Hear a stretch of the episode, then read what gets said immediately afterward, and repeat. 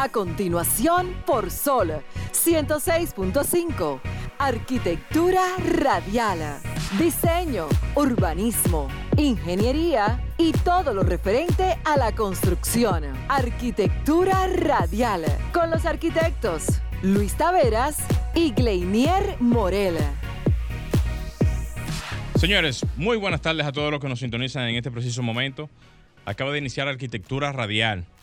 En esta semana, el CDN de Arquitectura, eh, conformado por la arquitecta Ordi López y todo el grupo, realizó, vía lo que es el CODIA y la Junta Directiva Nacional 2021-2022, lo que fue el Día de la Arquitectura Dominicana, en donde se pudo hacer varios reconocimientos a arquitectos destacados de la República Dominicana en varios renglones como lo fue el arquitecto Roberto Carvajal Polanco, así también como el arquitecto Pedro Borrell Benz y em, al arquitecto también Alex Martínez Suárez.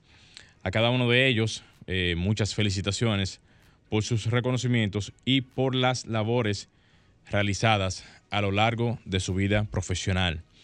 Señores, de esta manera iniciamos Arquitectura Radial. Estimula tus sentidos, enriquece tus conocimientos. Arquitectura radial. Bien, señores, continuando con el programa, eh, comentarle a todos ustedes que la Expo Feria Inmobiliaria Construmedia 2000 sería 20, 2021, porque se supone que se iba a celebrar, tengo entendido, el año pasado, está siendo efectuada justamente ahora en las inmediaciones del Hotel Embajador. ¿Correcto, colega? Así es. Nosotros ayer estuvimos por ahí y hoy vamos para allá. Correcto. Invitamos a todos a que puedan darse cita por allá porque este tipo de eventos son la mejor oportunidad para que personas allegadas al sector de la construcción puedan ver que hay en existencia en estos nuevos tiempos, cuáles son las empresas que están haciendo algún tipo de innovación en lo que tiene que ver el sector, ver las nuevas eh, implementaciones que se están haciendo de todo tipo de asuntos, así también como los proyectos inmobiliarios que se están haciendo en todo el territorio nacional. Esto es una excelente oportunidad para que todo aquel que tenga algún tipo de interés en todas esas facetas pueda darse cita por allá, por el Hotel Embajador. Eh, prácticamente eso va a estar todo el día, o sea, en el día de hoy, el día completo. Y me parece que hasta las 6 o 7 de la tarde estarán disponibles todos esos están allá en, lo que tiene que ver con Strumedia. Sí, también externarle la invitación a todos, porque hoy ya es el último día, nosotros vamos a estar ahí compartiendo con algunos amigos que tienen unos están montados y haciendo un, recorrido nuevamente, porque nos faltaron algunos por visitar. hay mucha tecnología nueva en términos de cerramiento eh, para la parte de la construcción para la parte de piscinas, para el sector inmobiliario que está creciendo mayor, eh, aún más todavía que los años anteriores, porque la gente, como les decía yo al colega ayer, la gente tiene dinero guardado y necesita invertirlo, o está recibiendo dinero y necesita invertirlo. ¿Y qué mejor inversión que, una, que un inmueble que te genera eh, eh, dinero automático, porque eso va creciendo mientras el tiempo va transcurriendo. Permítame hacer la frase de apertura inmediatamente, porque hoy iniciamos el, programa con, con noticias primero y luego la frase. Miren, esta dice de la siguiente manera.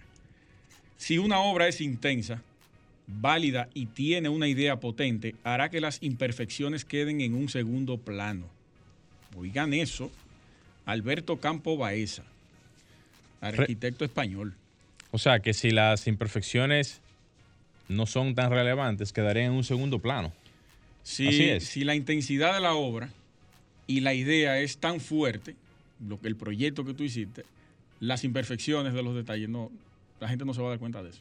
Muy bien, muy bien. Comúnmente los detalles son la parte más importante en cuanto a, ¿verdad? La parte, la, Me está ocurriendo a mí ahora eso con un baño que, unos baños que estoy remodelando. Ay, ay, ay, ay, eso es terrible. Y más en áreas donde son tan visibles. Terrible, terrible. Porque hay áreas que son muy genéricas, que quizás la parte visual no te da el tiempo de apreciación, pero hay detalles en ciertas áreas, ya sea de la vivienda, de cualquier espacio, que son muy visibles. Mira, cuando tú tienes Chocan que demasiado. cuando tú tienes que encuerar un baño, quitarle toda la, la cerámica para, para ¿Qué? hacer eh, un híbrido entre cerámica y dejarle la pared, porque lo que se está usando ahora es cambiar el color del baño y dejando solamente con cerámica la parte del- del- de la ducha. Sí. Entonces, cuando tú retiras esa cerámica de ahí, hay maestros, hay albañiles que no tienen la delicadeza, tú tienes que estar encima de ellos para que las cosas queden como tienen que quedar. Que tú entras al baño y en el canto entre lo que es el pañete y la cerámica, ahí hay una imperfección de terminación muchas veces que se produce. Que si tú no estás encima de eso, él la va a dejar así. Al igual que en el Sí. nicho que tú creas dentro de la bañera para colocar los jabones y el champú. El canto del nicho, las cuatro esquinas, la- las cuatro aristas, hay que colocarle un perfil de, de plástico para tapar. En algunos casos, sí, Sí, para el poder corte tapar de- el corte del mismo, Entonces, la misma cerámica. A mí me, yo tuve que mandar a, a- a desarmarlo nuevamente el nicho, ¿Cómo? porque lo hizo descuadrado, le colocó mal esos ribetes, uno más grande que otro, le Eh, dejó... Eso, eso, es, eso es en realidad No tiene la, madre, la experiencia y el tipo de trabajo que hace la gente es lo que determina ese tipo de detalles, porque es terminación. Y ahí solamente puede entrar una persona con cabeza que Sí. piense un poquito para poder hacer un poquito mejor el trabajo. Y cuando tú tienes una vivienda de cierta envergadura, que tiene que darle la terminación a ese baño que corresponde a, a X vivienda, entonces tú tienes los dueños encima de ti, que entran y miran, porque son los que van a usar ese baño. Ya tú sabes, de verdad de nuevo. Chach. Es un tema Un eso. tema, un tema, un tema.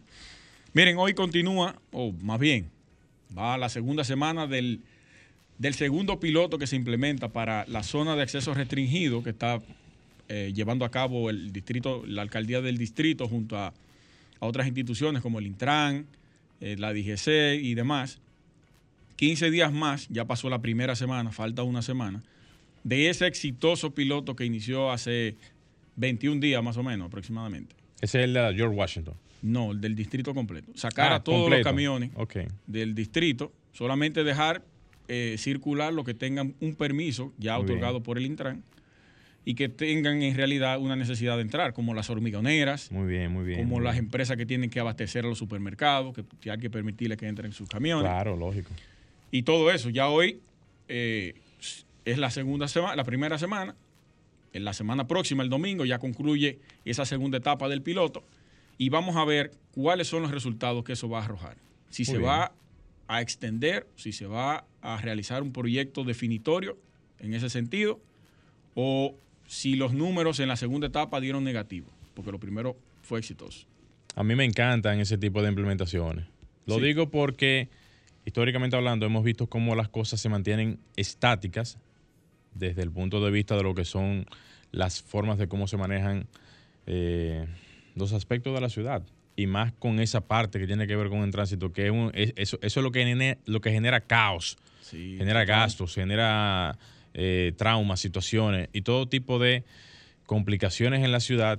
Y qué bueno que se están haciendo cambios, que por lo menos, y bueno, por lo menos, y aunque hay algunas personas que están contrarias a este tipo de, de, de pasos importantes, Hay gente que está en contra de todo. Sí, en contra de todo, De que todo. son, son situaciones que de alguna manera u otra tienen que hacerse porque si no, siempre vamos a ver los mismos ¿Y resultados. cómo vamos a saber que algo funciona si no se pone a prueba? Correctamente. Entonces, hay que darle la oportunidad a los que quieren hacer algún tipo de cambio porque necesariamente, si no es así, vamos a, a seguir viendo una ciudad caóticamente.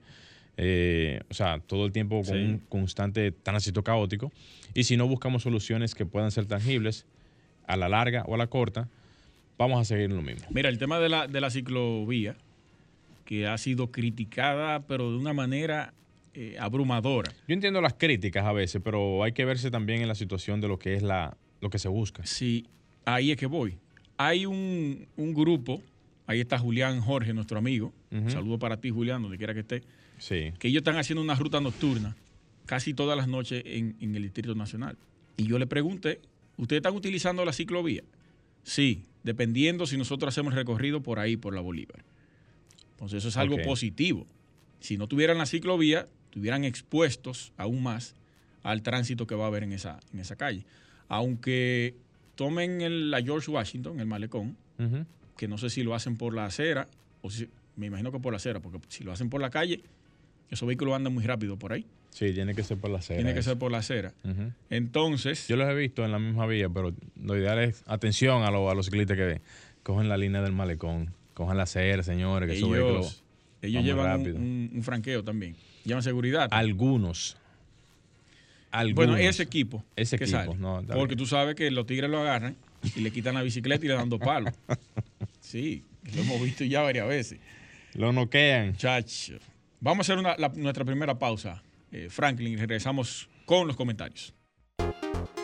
Estás escuchando Arquitectura Radial. Bien, señores, continuamos con Arquitectura Radial. Antes de empezar con los comentarios, mandarle unos saludos muy especiales tanto a Anabel González, saludos para ti donde quiera que te encuentres, y también saludos muy pero muy especiales a Ninoska Pujols. Ninoska, donde quiera que te encuentres, saludos para ti y un abrazo desde Arquitectura Radial. Miren, señores, en estos días, más bien la semana pasada, Antes de. Escúcheme. Sí, usted, usted. le da inicio nuevamente Claro, claro, al- al vamos arriba, comentario. vamos arriba. Amado, que había dicho que él podía hacer Sí. el nicho del baño en Sí, 3D. Sí. Impreso en 3D. Amado, llama al programa Y explica. y explícanos eso. Claro. Amado, tú que eres un habitué aquí en Arquitectura Radial y escribiste en las redes de Instagram sobre el, tech- el, el tema que estaba hablando Luis, aprovecha y llama los números de cabina. Él está en Estados Unidos, obviamente, Sí, allá. sí. Vamos a darle los números de, de cabina, porque me, me imagino que él no, lo, él no los tiene. Eh, El es internacional. 1-800, Ah, ok. ¿verdad, Franklin? 1-800 eh, 833-1065. Me parece que es el número de, de cabina para los Estados Unidos. En lo que Franklin me consigue la información, eh, yo decía hace poco que la semana pasada habíamos hablado de algunos temas. Uno de ellos generó algunos debates en las cuentas de, de Instagram y también en las cuentas de WhatsApp. Bueno, en algunos grupos de WhatsApp, en donde yo mencionaba que tanto el arquitecto como el ingeniero aquí en la República Dominicana manejan la parte de los proyectos de construcción, que por cierto, Luis, una persona me estuvo comentando que el enfoque que tú le dabas al tema de la parte del arquitecto y su función aquí en el país no era única y exclusivamente en la parte de diseño, porque desde el punto de vista de lo que es el profesional del área y lo que hace el profesional del área, no se limita, no se, eh, o sea, no se circunscribe solamente a la parte de diseño, porque no hay nada que lo estipule desde el punto de vista de la ejecución que hace el profesional. Y por eso tú, te, tú ves que el Estado dominicano, desde el Estado dominicano, hay una aceptación, o, o sea, hay un permiso otorgado por el exequatur que te otorga el Poder Ejecutivo, que te da la potestad de tanto diseñar como construir en cualquier parte del territorio de la República Dominicana. Que eso es correcto y yo estoy de acuerdo con él. Esa es la realidad que nosotros vivimos. Ahora Claro. bien, el papel, Aquí en el país. el papel exacto, pero el papel real del arquitecto es de diseñador, no de constructor. El papel real. El real. Un arquitecto diseña los proyectos, supervisa los proyectos y le da seguimiento hasta el, hasta el final. No construye. Cuando tú dices Que que, aquí no, tenemos esa duplicidad. cuando tú dices que no, Sí, que no construye, porque esa es la parte que sería bueno aclarar. Cuando tú dices que no construye es que no se dedica a la elaboración de proyectos. Sí, exacto. Pues entonces ahí tenemos entonces que debatir ese punto Sí. con expertos en la materia, porque yo mismo entiendo y considero que la parte que tiene que ver con la ejecución y la parte que tiene que ver con el diseño es completamente habilitada desde el punto de vista de lo que es nuestro entorno aquí en la República Eso Dominicana. es correcto y yo no digo que no, pero esa es nuestra realidad. Que incluso aquí hay firmas de arquitectura que solamente diseñan. No se meten en la parte Sí, de eso la construcción. Mira Hay, la- hay constructoras que contratan firmas de arquitectura para que le hagan el diseño y ellos construyen su cosa. Sí, Y hay dueños de proyectos que contratan firmas de arquitectura para el diseño y luego contratan a la empresa que va a construir.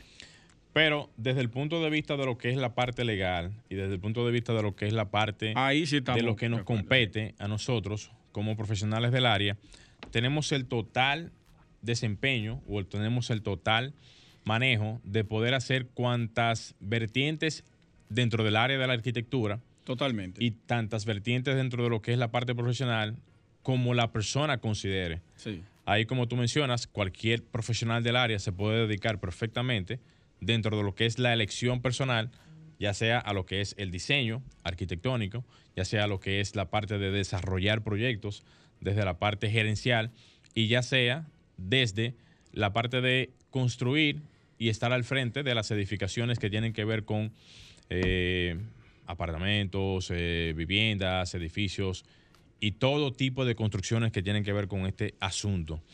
Paso el comentario es porque aquí, históricamente hablando, por eso es que existe una especie como de incertidumbre de pensar y hasta no incertidumbre. Casi siempre llaman a todo el mundo ingeniero, no importa que usted sea ingeniero o arquitecto o cualquier otro tipo de rama, porque se ha creado en el subconsciente de las personas que todo el mundo es ingeniero, no importa lo que haga, ingeniero por aquí, ingeniero por allá. Entonces, esa cultura de lo que es el nombre de la persona que se encarga de construir los proyectos hace que el común denominador entienda que mayormente o casi en todos los aspectos solamente sea el ingeniero que haga los proyectos de construcción. Aquí también existe esa eh, versatilidad de posiciones en lo que es la parte del ejercicio profesional de los ingenieros, de que algunos se dedican a la parte del diseño estructural, algunos se dedican a la parte de costo y presupuesto, en lo que tiene que ver las edificaciones, proyectos y cualquier tipo de, área, así también como la parte de construcción. O sea, existen muchísimas vertientes con las cuales los profesionales del área se desempeñan en el día a día en los entornos productivos. Yo traigo el tema a colación es porque es importante que la audiencia, que los arqueoyentes, que el público en general, que todo el mundo aquí en República Dominicana entienda los conceptos y cuáles son las funciones que tiene cada profesional para que en lo adelante pueda entender un poquito más quién es quién y cada quien qué puede hacer para que cuando suceda y venga algún tipo de situación, usted pueda más o menos entender cuáles son las funciones de cada quien y qué le compete a cada profesional en sí, porque en el ámbito de lo que es la ingeniería, a nosotros no nos compete diseñar a nivel estructural edificaciones, porque ese es un renglón que exclusivamente le corresponde al ingeniero en sí, cuando se dedica obviamente a la parte estructural, de cálculo estructural. Pero así también al ingeniero no le compete la parte del diseño arquitectónico. O sea, ese es un renglón que obligatoriamente le compete al profesional de la arquitectura para lo que tiene que ver la parte del diseño en sí, de lo que son las edificaciones y cualquier tipo de área que competa lo que tiene que ver la parte profesional del arquitecto. Paso la información es justamente para que sepan que cuando se va a tramitar un proyecto, ya para finalizarlo y porque me, he llevado más del tiempo. Está bien. Para cuando se va a tramitar un proyecto, solamente puede estar la firma del profesional del área, que es la que habilita y la que le da toda la acreditación a que se pueda tramitar un proyecto con la anuencia del profesional del área. Eh, hasta aquí mi comentario, Franklin. No tenemos que hacer un cambio en sí. Vamos a subir y bajar y entonces le damos paso al comentario de Luis Taveras. Estimula tus sentidos, enriquece tus conocimientos. Arquitectura radial.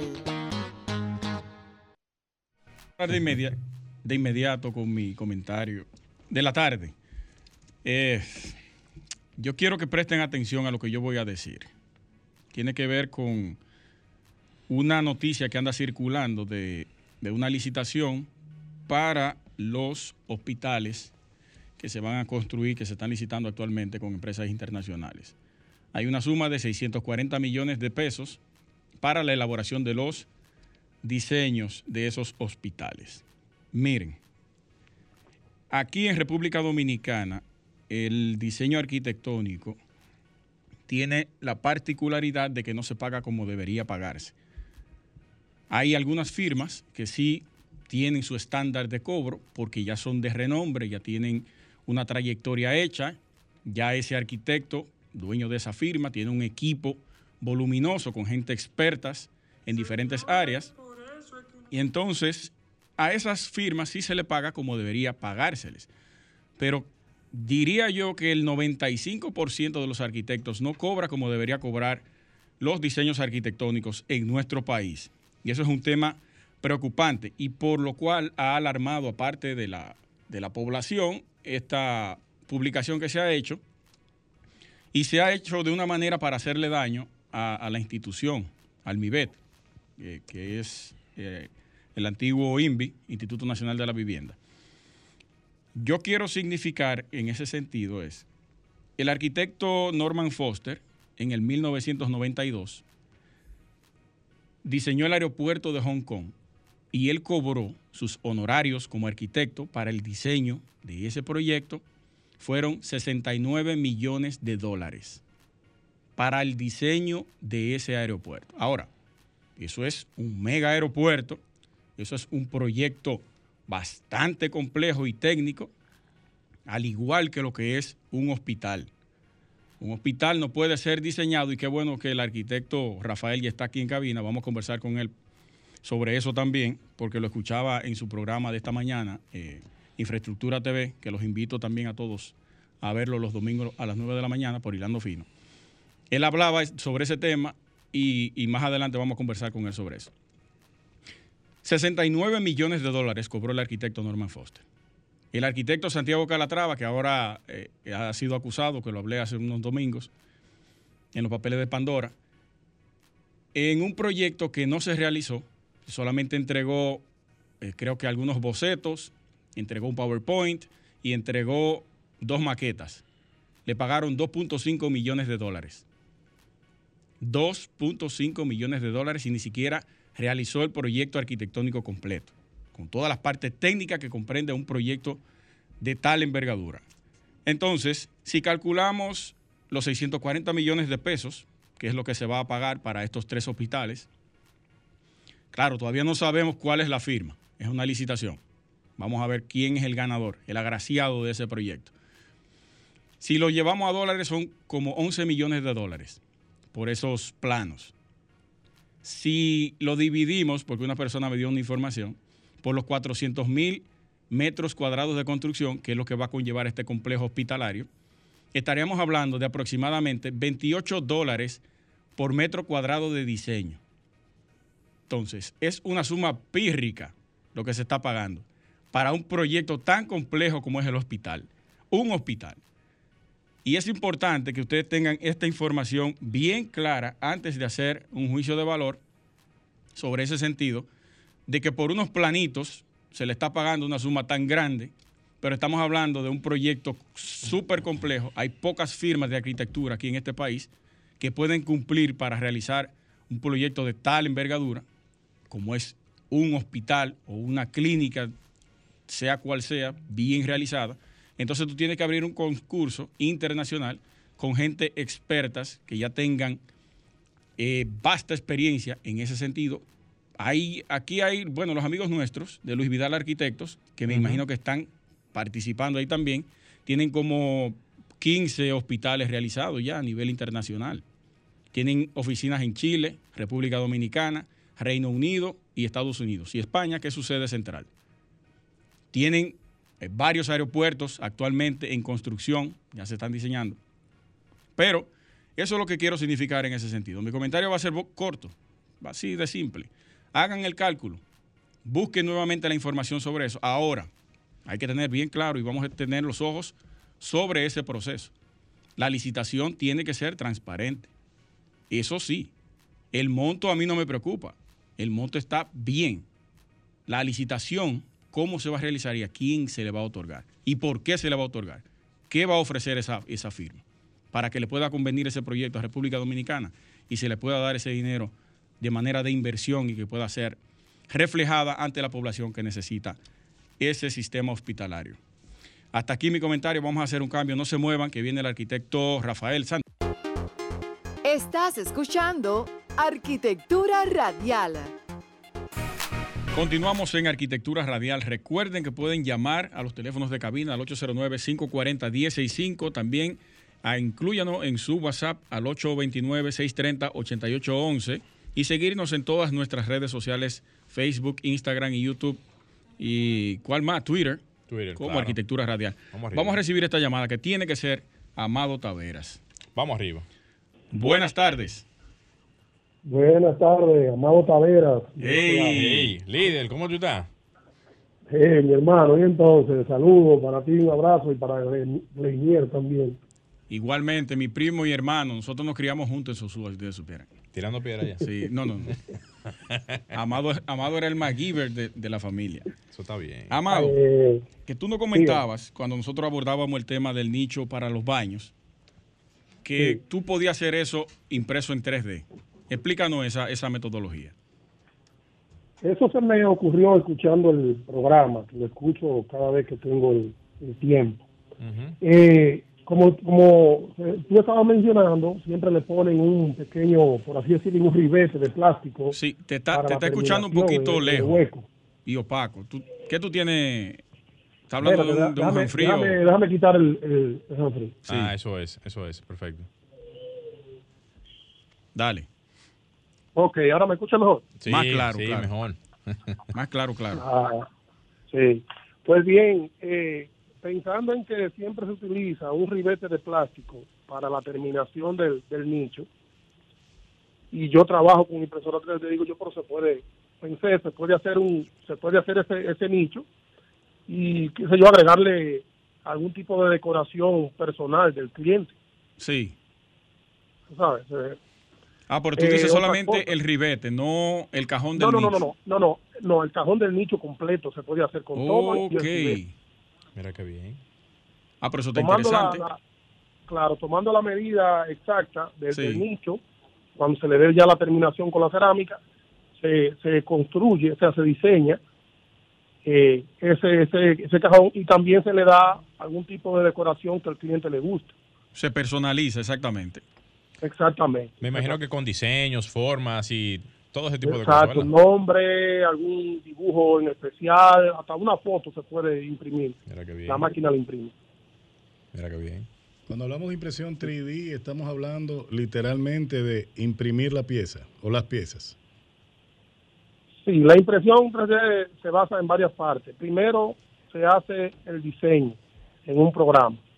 ¿Qué programa Luego tú estás utilizando? pasa- ¿Qué programa tú estás utiliz- utilizando ahora? Ahora yo utilizo SolidWorks Ok. y Fusion 360. Sí, continúa. Eh, luego que se diseña dicha pieza eh, eh, en ese programa, eh, se pasa a otro programa que le llaman Cura. ¿Cómo? Este es el programa donde se ajustan todos los parámetros para que la impresora sepa lo que va a hacer. Ok. Sí.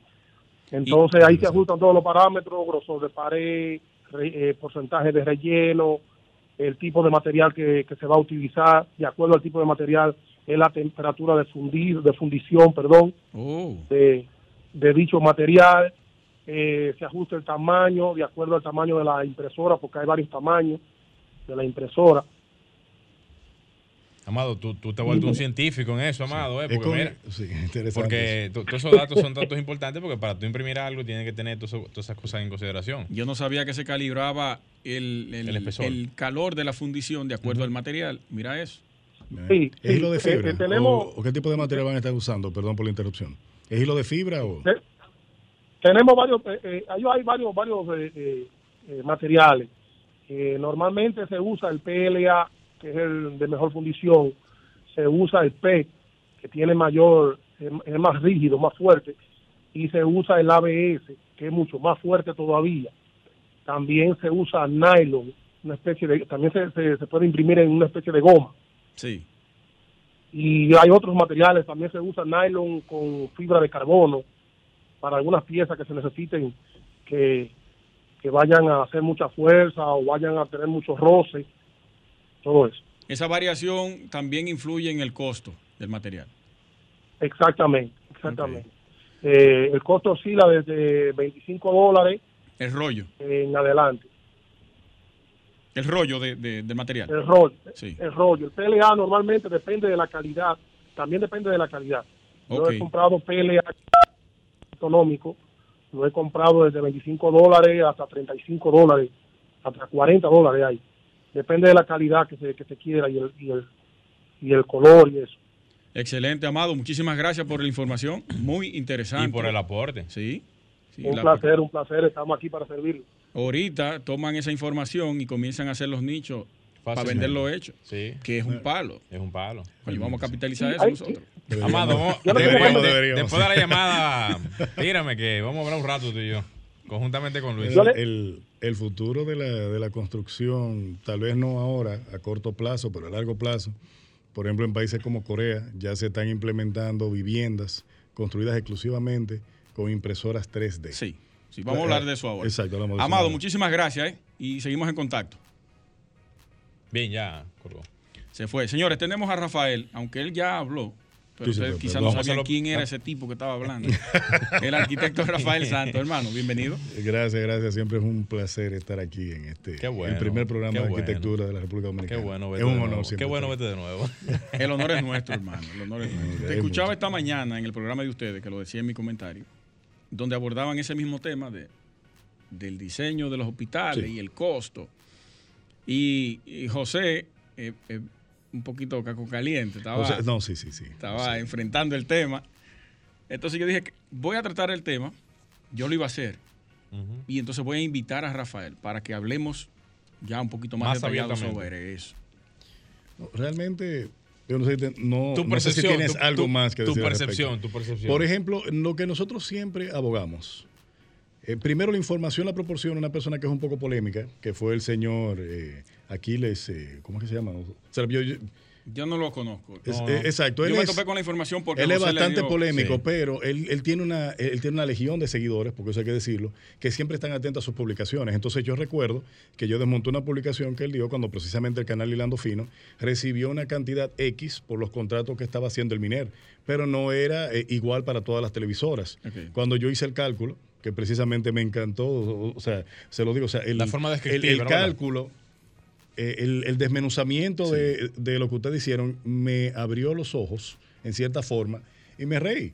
Porque aunque tengo mis diferencias, tanto con lo que puede publicar Aquiles y mis diferencias con la forma en la que se maneja, ¿verdad?, el, el ministro ahora de, del Ministerio, ¿verdad?, de, De la de la Vivienda. Carlos Bonilla. Exacto, Carlos Bonilla, que El a veces no Carlos entiendo Bonilla. cómo presenta los pliegos y todo eso. Es realmente cuando uno ve el desglose de todo lo que se, ten- lo que se tendría que pagar, uno dice, bueno, pero mira, no lo, no lo había analizado de esa forma. Vamos a veces- leer. exacto, vamos a poner. Vamos a leerte esto, que, que está en, en- esa publicación que él hizo. Sí, es exactamente, ese señor. Entonces ahí está el documento, la cer- el certificado de aprobación de la eh, presupuestaria. Lo que incluye eso, que la gente minimiza los planos. Por unos planos te van a pagar 640 millones de pesos. Pero escuchen lo que conlleva eso.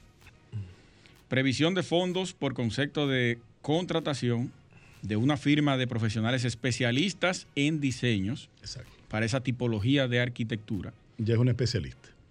Planos, presupuesto, especificaciones técnicas, que son los más complejos Sí. y más para un, ar- para un hospital.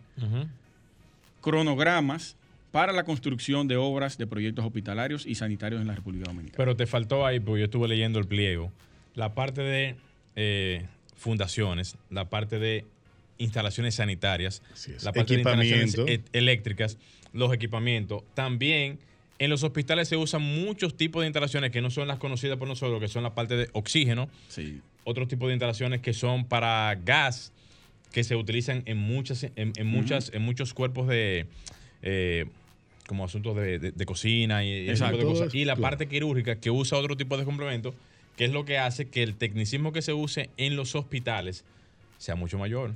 Pero es precisamente lo que pasa a veces cuando uno, cuando uno recibe esa información a través de las redes sociales, pero entonces tú no tienes una respuesta del gobierno contrarrestando ni aclarando eso. Es como si a las autoridades no les interesara ser más transparentes, aclarar lo que está sucediendo ahí. Y de verdad ahí va, va verdad, un- una pequeña amonestación al equipo de prensa o de información gubernamental Sí. que no se encarga de cuando salen este tipo de informaciones salir al paso y decir, no, mira, esto incluye esto, esto y esto. Y como ustedes bien lo dijeron, hay muchos arquitectos a lo largo de la historia que eh, precisamente han sido diseñadores. A Zaha Hadid le decían precisamente la arquitecta de papel, porque muchísimos de sus grandes proyectos no llegaron a concretizarse por la complejidad de los mismos. Entonces, ahí uno tiene que frenar un poco y decir, bueno, el diseño tiene un costo. Y más si es un diseño especializado. Tiene un costo. Mira, eh, escribe- escribes al mal que se- 640 millones para el diseño. Sí, al mal. Lo que pasa es que no solamente es el diseño, es todo lo que conlleva, porque hay que leer el pliego de condiciones que dice todo lo que conlleva ese diseño y no solamente es un solo proyecto. Son, Son varios, tres. son varios Es una proyectos. ciudad esa parte, sanitaria, ¿no? Exactamente. Esa parte no se especifica bien en, el, en la imagen que se publica porque Ajá. solamente se ve el monto. Es para hacer 600. daño eso. Exacto. O sea, tú...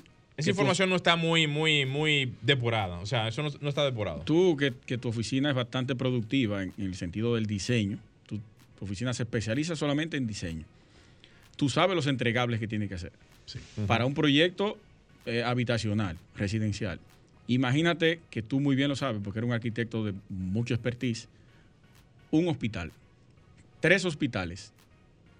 Es una ciudad. ¿Cuántas, cuántas planchas de, Claro. de diseño y hay que asuntos ahí? técnicos. Mira, Halman dice que él, él lo duda, que él lo leyó, pero me gustaría que tú llamaras, Halman. O sea, que llame aquí los números de cabina y puedas poner realmente tu punto de vista, porque aquí lo que estamos viendo realmente con un ojo crítico es el punto Sí. de cómo se proyecta el tema del diseño y lo que conlleva el diseño, que no solamente es el diseño y los planos, no Mira- solamente es eso, es un grosso que hay desde la parte estructural, sanitaria, eléctrica y todo lo que conlleva todo eso.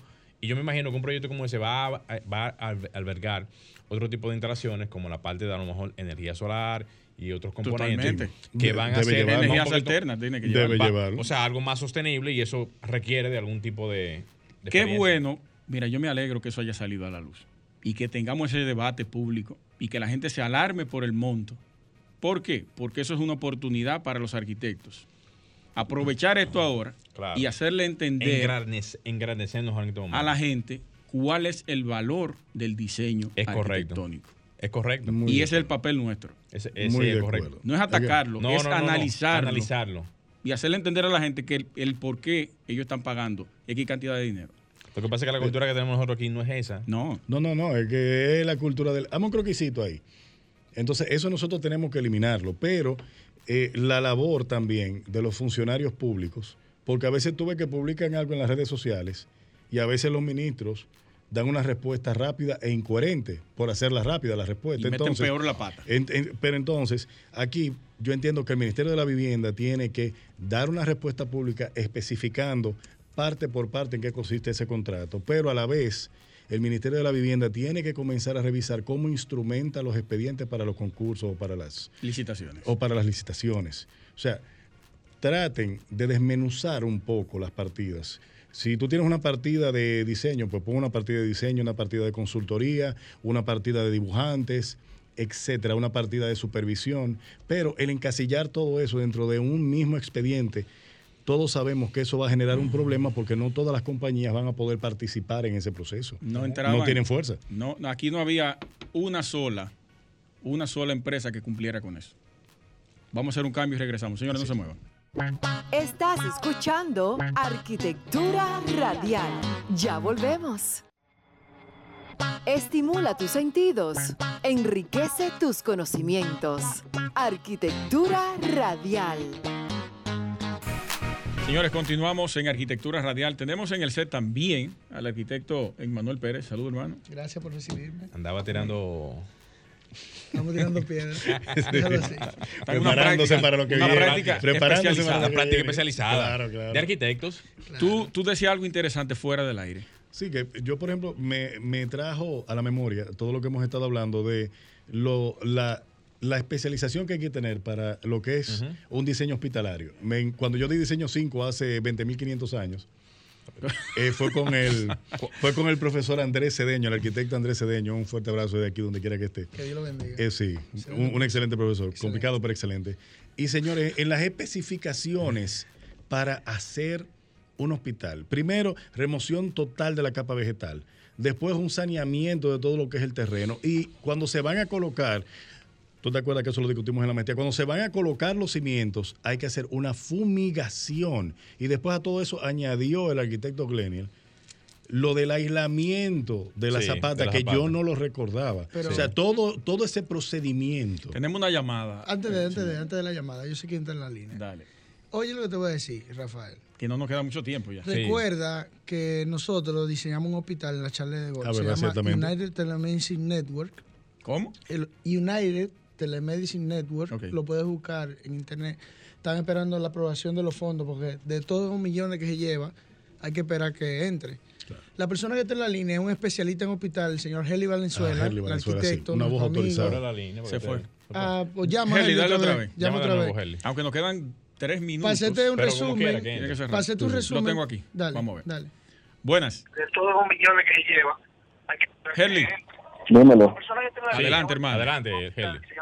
Saludos. Eh, hola, ¿qué tal? Eh, bueno, mi nombre es Herli Valenzuela.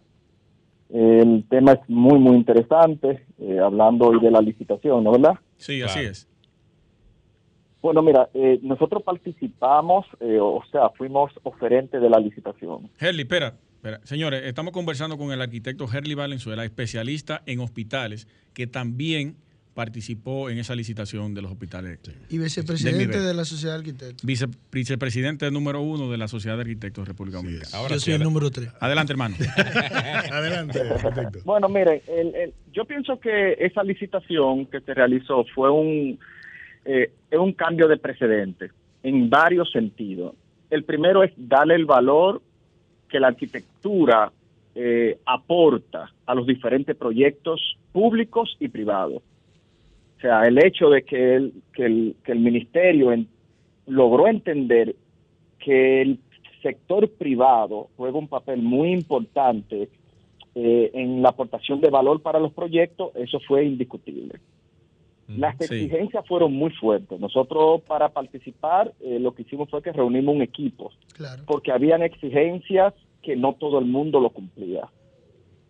Pero el tema del monto, Lo que yo el te tema dije del monto es un, fue un costo muy económico para el costo de los proyectos hospitalarios en Latinoamérica. Escuchen Re- eso. repite Sí, eso. sí, repite eso, por favor. O sea, el costo del monto del proyecto fue un costo muy económico, muy económico. Nosotros lo estudiamos para poder hacer nuestra propuesta económica muy a cabalidad de cuáles eran las exigencias y también la estructura que tú tenías que tener para poder eh, participar y tener la posibilidad de ganar.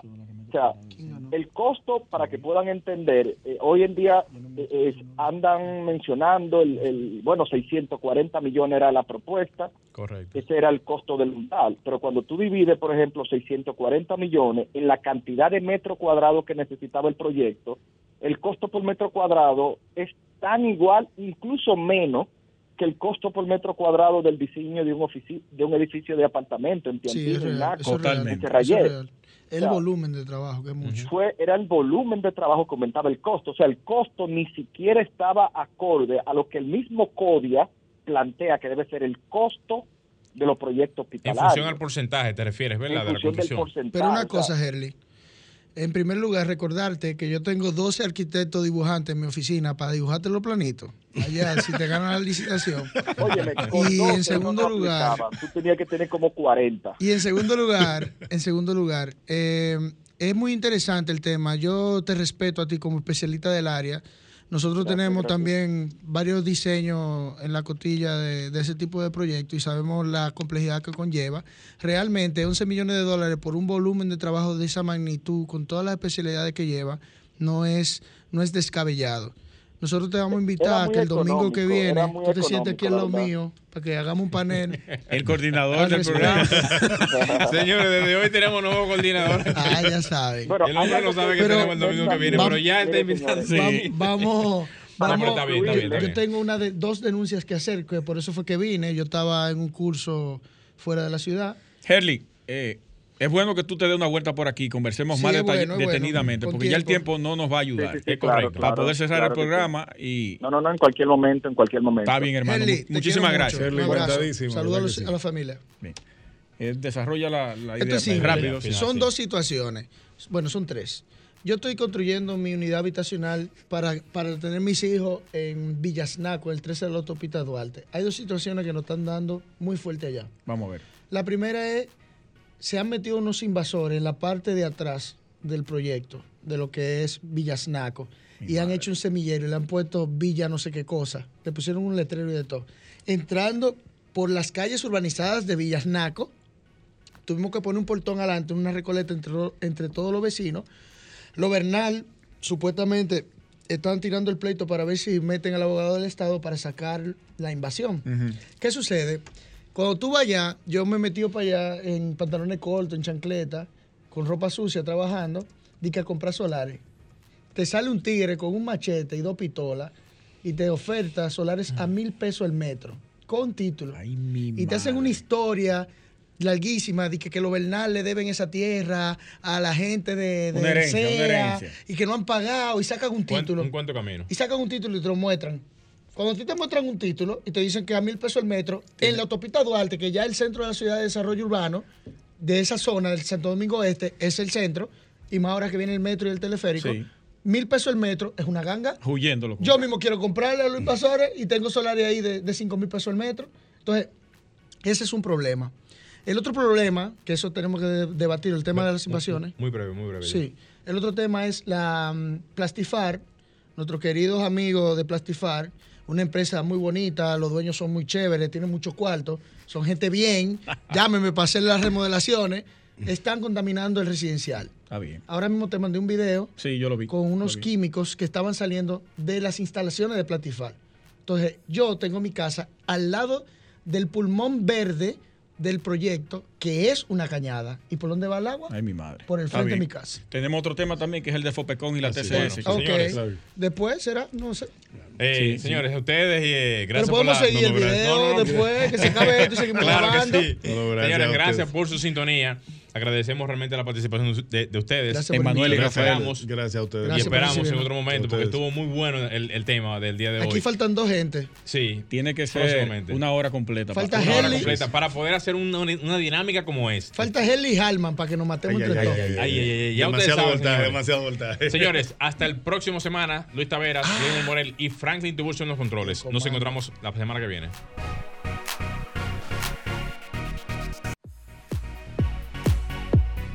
Y hasta aquí, Arquitectura Radial, con Luis Taveras y Gleinier Morel, por Sol 106.5.